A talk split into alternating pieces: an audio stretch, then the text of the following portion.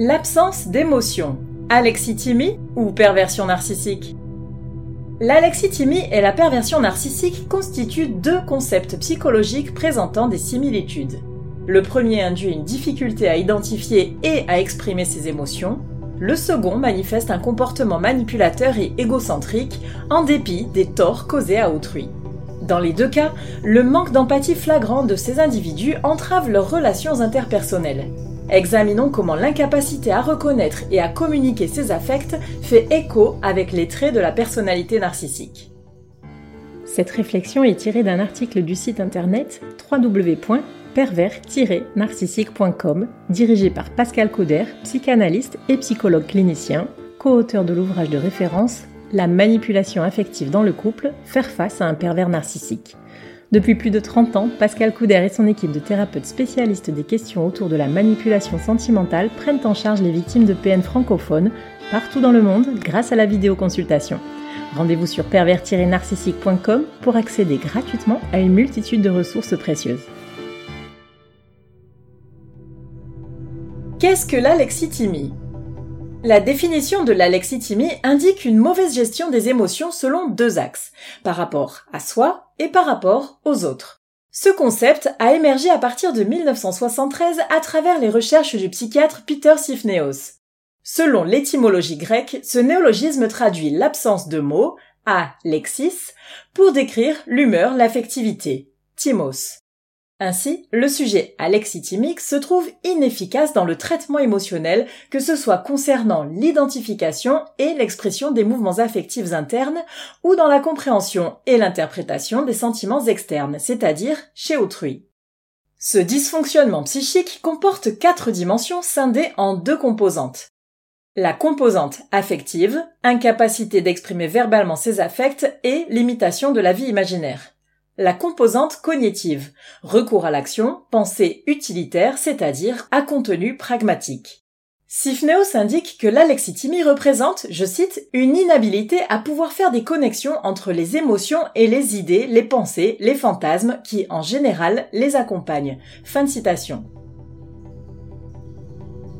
Quels sont les signes d'une défaillance de gestion émotionnelle? Ce qui est caractéristique des alexithymiques, c'est leur déconnexion avec leurs propres sensations. Ils peinent à poser des mots sur leurs émotions, allant jusqu'à les confondre avec des signes physiques. Ils peuvent par exemple éprouver des difficultés à déterminer qu'ils ont faim ou qu'ils sont fatigués, en plus de ne pas savoir si c'est de la tristesse ou de la colère qui les perturbe. En résumé, leur inconfort interne est compliqué à décrire pour eux, quelle qu'en soit l'origine, ce qui rend tout élan d'aide, y compris thérapeutique, plus ardu.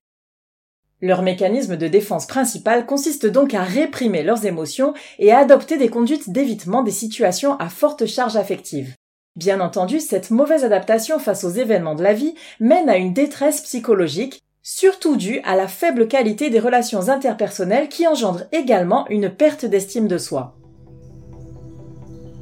Comment devient-on alexithymique comme souvent dans l'analyse des causes d'un dysfonctionnement psychique, les facteurs précipitants sont multiples. Certaines études ont avancé des origines génétiques, mais aussi en lien avec des troubles neurologiques, comme dans le cas de la sclérose en plaques par exemple, addictologiques ou psychiatriques. La lexithymie primaire peut ainsi reposer sur certains troubles de l'humeur ou du spectre de l'autisme. Ensuite, la lexithymie secondaire correspondrait à une stratégie défensive le plus fréquemment survenue à la suite d'un traumatisme précoce, cette adaptation viserait à protéger d'un nouveau risque de menace affective. Toutefois, une éducation stricte dans laquelle l'invalidation émotionnelle est courante peut également empêcher le développement d'une bonne appréhension de son univers affectif. Ainsi, il est tout à fait possible de devenir alexithymique sans aucune prédisposition. Perversion narcissique et alexithymie, une dynamique implacable. Dès lors que l'absence d'empathie et la pauvreté apparente de la vie émotionnelle sont en jeu, on soupçonne un problème touchant au narcissisme. Les PN et les alexithymiques peuvent effectivement être confondus, alors qu'en réalité, les premiers sont souvent la cause de l'état des seconds. À l'inverse, les personnes souffrant d'alexithymie avant leur rencontre avec un manipulateur sentimental constituent des proies de choix pour un vampire émotionnel. Un PN est-il alexithymique L'alexithymique a du mal à identifier et à verbaliser ses ressentis et ceux des autres, alors que ceux-ci sont bien réels. Dans un autre registre, le MPN dispose d'un paysage émotionnel assez pauvre. Cependant, il est capable de feindre les émotions grâce aux différents masques sociaux qu'il arbore et de les utiliser pour mieux manipuler. C'est comme cela qu'il s'attire la sympathie de l'entourage ou des juges pour en faire ses complices par exemple. Il a donc une compréhension cognitive des émois humains au point de savoir les reproduire et en parler. De plus, s'il peine à contrôler ses rages et ses différents affects, c'est à cause de sa préoccupation excessive pour son image sociale. Il n'est par conséquent pas atteint d'alexithymie et ce trait n'est d'ailleurs pas un critère diagnostique du trouble de la personnalité narcissique, dit aussi TPN. Mais connaître ses émotions, une vulnérabilité envers les prédateurs sentimentaux. Ne pas s'écouter, ne pas se comprendre soi-même équivaut à ne pas savoir se respecter ni même se protéger.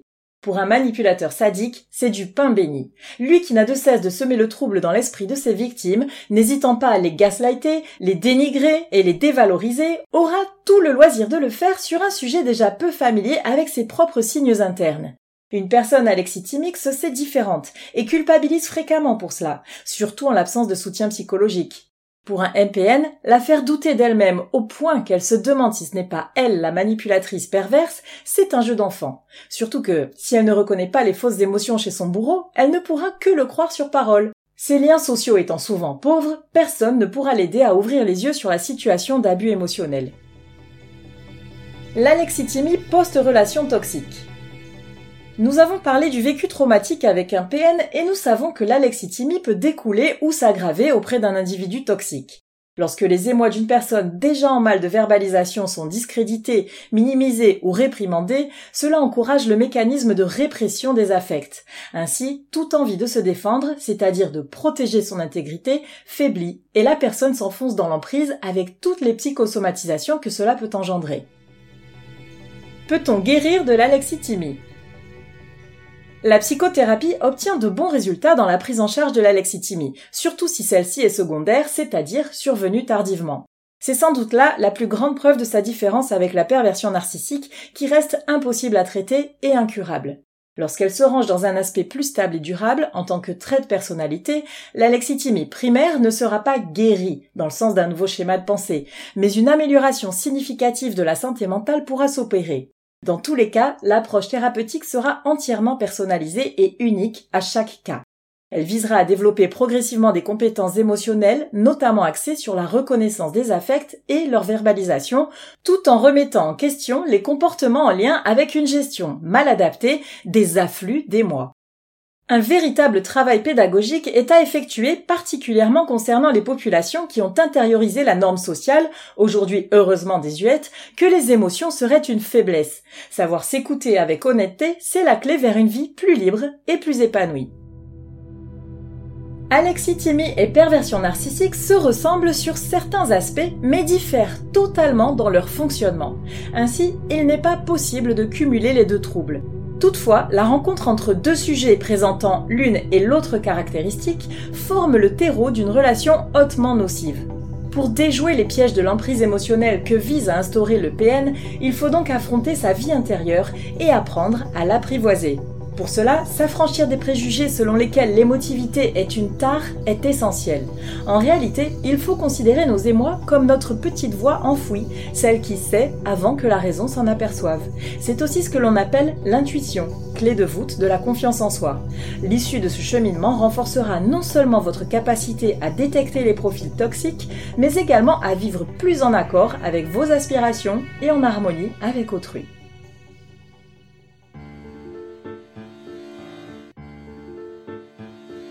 N'hésitez pas à vous faire accompagner par des thérapeutes spécialistes des questions de la perversité narcissique. Rendez-vous sur www.pervers-narcissique.com et trouvez-y de nombreux conseils sur comment gérer la séparation, comment gérer l'après, la reconstruction et vous pourrez également rentrer en contact avec un membre de l'équipe. Ne restez pas seul. Merci d'avoir écouté ce podcast. Rendez-vous très prochainement pour un nouvel épisode. N'hésitez pas à vous abonner pour ne rien manquer des prochaines publications. À très bientôt.